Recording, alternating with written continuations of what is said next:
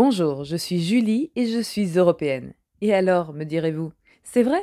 Qu'est-ce que cela change à ma vie d'être citoyenne européenne?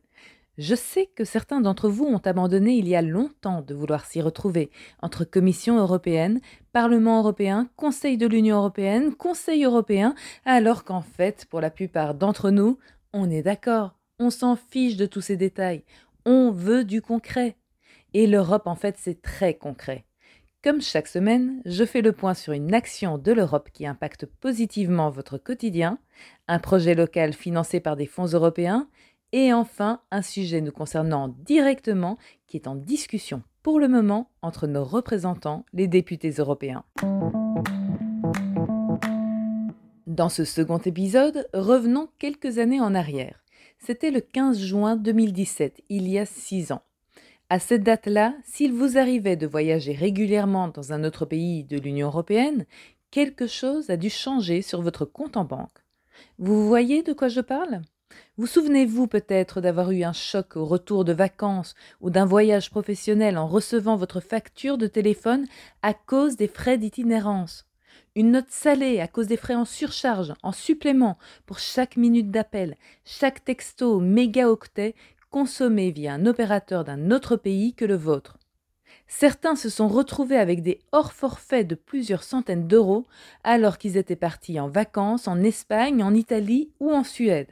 Eh bien, le 15 juin 2017, après une phase transitoire de 10 ans de baisse progressive des plafonds pour les communications au sein de l'UE, vous ne deviez plus dépenser un centime supplémentaire si vous étiez dans un autre pays membre mais cet accord avait une durée limitée de 5 ans.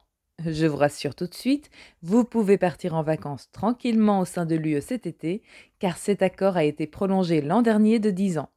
Bref, au moins jusqu'en 2033, plus de frais d'itinérance entre les pays de l'Union européenne.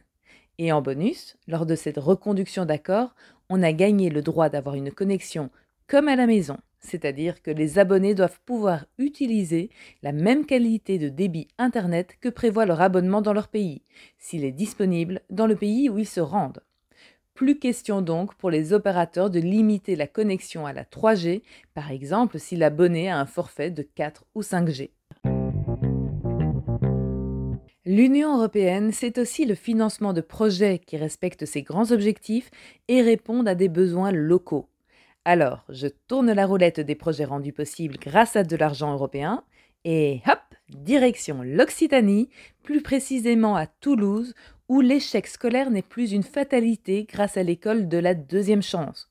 Des jeunes de 18 à 30 ans sans diplôme ni qualification y sont accompagnés dans l'élaboration d'un projet professionnel réaliste personnalisé plus d'un million et demi d'euros y ont été investis dans le cadre de l'objectif européen lié à la formation.